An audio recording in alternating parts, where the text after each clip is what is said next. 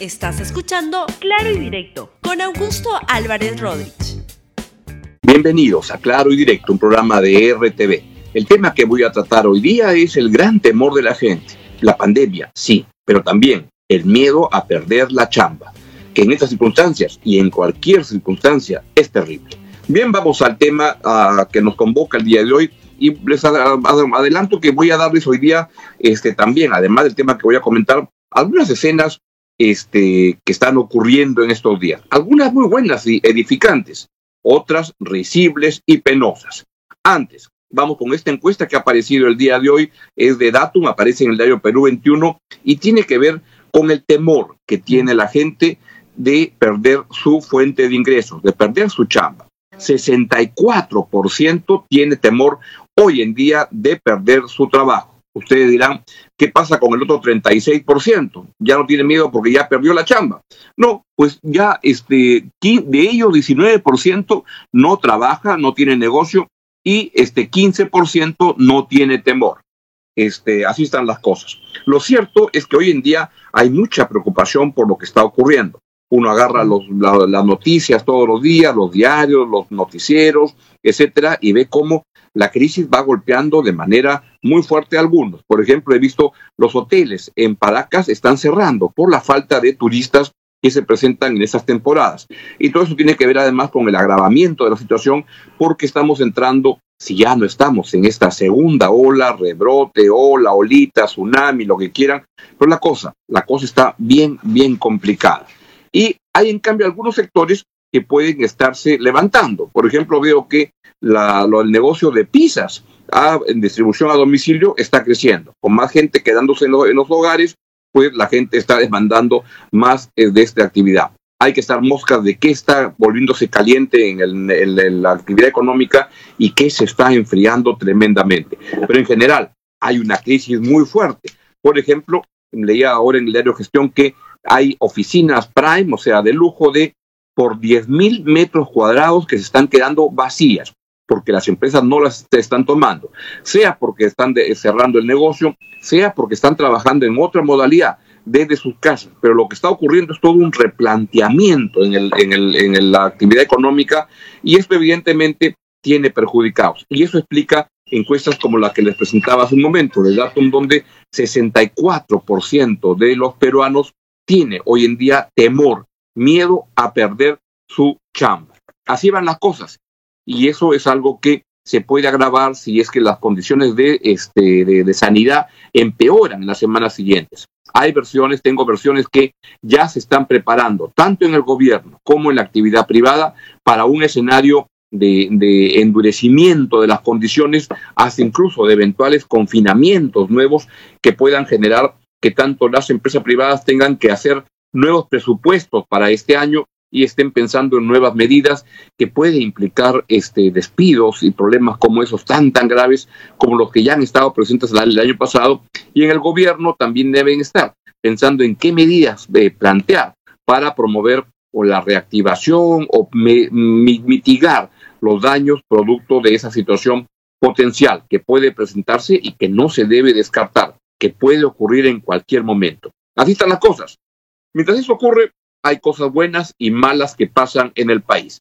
Una muy mala es que detienen a una, a una señora que se llama la señora Milagros, Flor de, Flor de los Milagros Contreras, y la detienen en este, San Juan de Lurigancho haciendo lío como una malcriada, una prepotente, no usaba mascarilla. ¿Y saben de dónde viene la señora?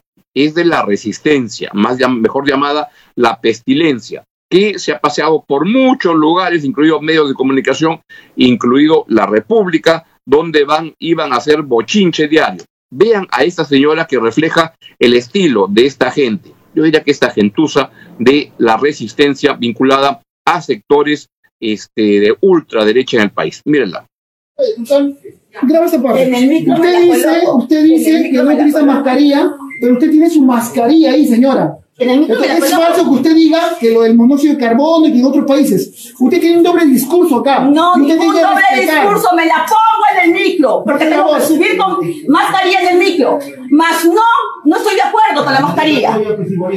No estoy de acuerdo con la mascarilla. Pero eso no significa que no tenga la mascarilla, la tengo y me la pongo dentro de los micros. micros, nada más. Pero a la hora de estar al aire libre, yo no me pongo la mascarilla, señor. No me ahogo con dióxido de carbono. Yo respiro ¿En el micro? En el micro sí. Porque no me queda de porque toda la gente está tan traumada que me da un poco de pena y me la pongo en el micro. Nada más, no hay ningún dolor Gente de, gente de baja estofa que andan paseándose por la ciudad incumpliendo las normas de seguridad. Y es eso lo que hemos visto con mucha frecuencia en los, últimos par de años, gente vinculada al Fujimorismo, a grupos católicos extremos, radicales, la verdad que gente de lo peor. Y miren lo que hace, ahí está el ejemplo, esta es la señora, otra vez les digo su nombre, Flor de los Milagros Contreras, que se pasea con los J. Maelos de este mundo. Bien, entre las cosas este, curiosas que están pasando en la campaña electoral, hay cosas que usted se va a reír. Vea esto que pasó con Daniel Urresti en Piura. Practitioner Training del Institute for the Future en Palo Alto y el Summer Retreat on Strategic for For... No, por seis no.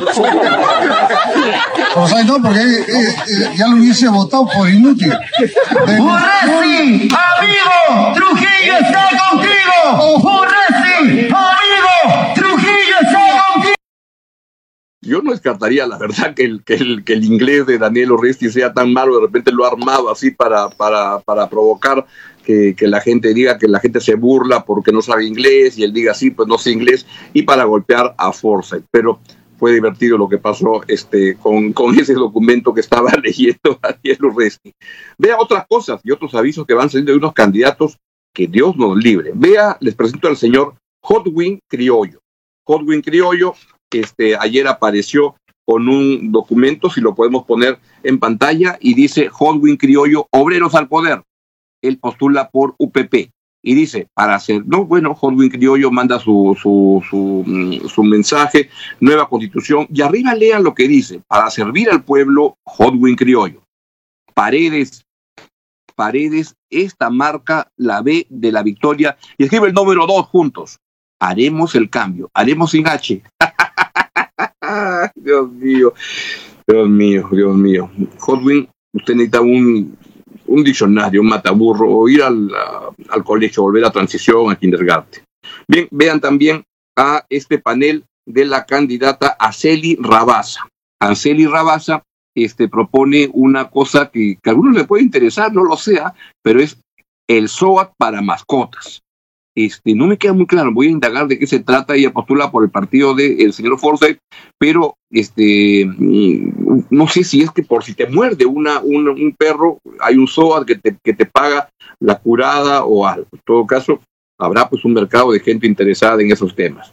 Y también vea esta pinta de una pared que la verdad que no sé quién es, pero es de, de qué partido, no al vientre de alquiler, vientre con B de burro, de recontra burro porque vientres con B chica. Dios mío. Son las cosas malas que pasan. Pero quiero para esta parte final pasarles un video que es un mensaje de unos cuatro minutos que es muy, muy importante porque es de la ministra de Defensa, Nuria Spars, en un evento sobre el papel de la, de la mujer.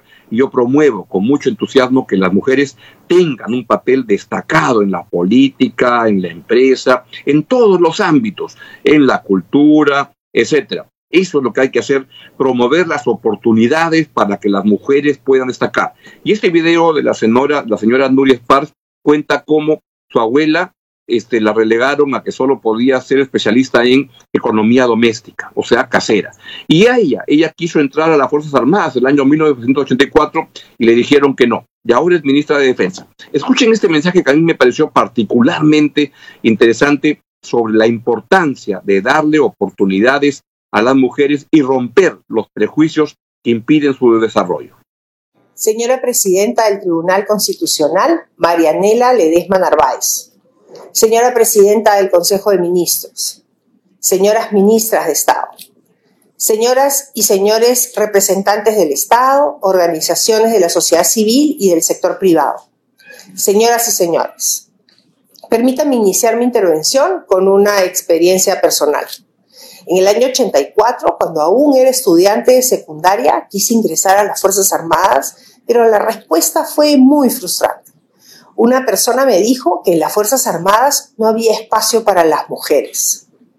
La frustración que viví en aquel momento es algo que con seguridad todas hemos vivido.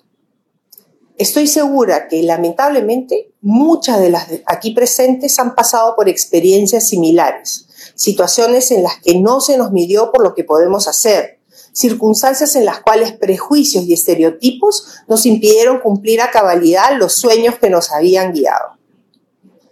Con seguridad, muchas de ustedes han escuchado de sus madres o quizás de sus abuelas relatos sobre cómo fueron limitadas a espacios donde se consideraba que debían estar.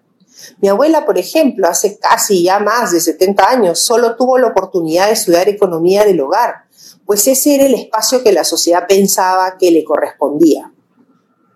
Pocos años antes, de hecho, las mujeres ni siquiera podían acceder a una educación superior. Ahora, cercanas a cumplir los 200 años de independencia, nos encontramos en pleno proceso de superar estas barreras sociales y culturales que nos han afectado por tanto tiempo. Gracias a nuestros esfuerzos y capacidades, estamos camino a romper no solo los techos de cristal que la sociedad nos imponía y que impedían que ocupáramos cargos claves para nuestra nación, sino también los muros de prejuicios que frustraban nuestro acceso a ciertos ámbitos profesionales históricamente ocupados por hombres. Hoy, mujeres ocupan cargos de la mayor relevancia en sectores donde hace pocos años casi no teníamos lugar. Mi caso, como el de muchas de las aquí presentes, es un ejemplo de esta ruptura de techos de cristal y de muros de prejuicios la nieta de una mujer que fue encasillada en la economía doméstica, la misma persona a la que se le dijo que no podía ingresar a las Fuerzas Armadas, es hoy ministra de Defensa del Perú. A fines del año pasado, Greta Ruiz y Melanie Capa lograron por mérito ser las espadas de honor, es decir, los primeros puestos de sus respectivas promociones de las escuelas de oficiales de la Marina de Guerra y la Fuerza Aérea respectivamente. Les confieso que el día que en Palacio de Gobierno les hicimos entregas de ese símbolo, las espadas de honor, me emocioné y no pude evitar pensar en cuánto orgullo hubiera sentido de haber tenido la posibilidad de llevar en su momento el uniforme que ellas lucían. Greta y Melanie también están dejando muy en claro todo lo que estamos logrando. Nosotras y ellas les estamos diciendo a niñas y jóvenes que en estos momentos están decidiendo su futuro, que pueden lograr cualquier objetivo que se propongan. No debe haber techo ni muro que las detenga.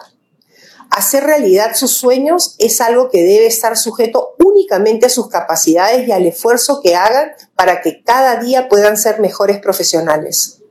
Sé que el trayecto está lejos de haber culminado y tengo claro que vivimos en una sociedad en la que muchos miran de reojo cuando una de nosotras ocupa un cargo crucial. Todas las aquí presentes tenemos claro que el piso todavía no está parejo y las estadísticas así lo reflejan. En el plano político, tenemos que recordar que ninguna mujer fue electa como gobernadora regional en 2018 y solo en 90 de las casi 2.000 municipalidades se eligieron alcaldesas en aquel año. A esto se suma el hecho de que todavía nos encontramos subrepresentadas en el Congreso, donde solo 34 escaños de los 130 son ocupados por parlamentarias. Estos datos nos llaman a redoblar esfuerzos. Hemos avanzado mucho desde la independencia, pero la misión no está cumplida. Sé que el camino iniciado no se va a detener porque tenemos la iniciativa, las capacidades y la convicción necesarias para destacar en cualquier ámbito. Desde 1997, año en el que por primera vez se permitió el ingreso de mujeres como oficiales y suboficiales a las Fuerzas Armadas, hemos conseguido derribar muchas resistencias. Como ministra de Defensa tengo el objetivo de que cada vez más niñas y jóvenes sepan que en las Fuerzas Armadas hay un espacio para ellas, que sepan que si ponen todos sus esfuerzos tendrán una carrera exitosa en nuestro sector y lograrán lo que se propongan. Es mi compromiso trabajar sin descanso para asegurar que nunca más, en ningún ámbito, una mujer escuche que no hay espacio para ellas. Muchas gracias. A mí me, gustó y me entusiasmó mucho este video de la ministra Esparcio, la ministra de Defensa, y por eso lo quería compartir con ustedes esta mañana. Es una manera de cómo ir reflejando que con muchos problemas todavía las mujeres avanzan en el Perú y hay que promover y respaldar esos, uh, esos avances y esos movimientos. Bien, es todo lo que les quería contar el día de hoy. Chao, chao, nos vemos mañana. Gracias por escuchar Claro y Directo con Augusto Álvarez Rodríguez. Suscríbete para que disfrutes más contenidos.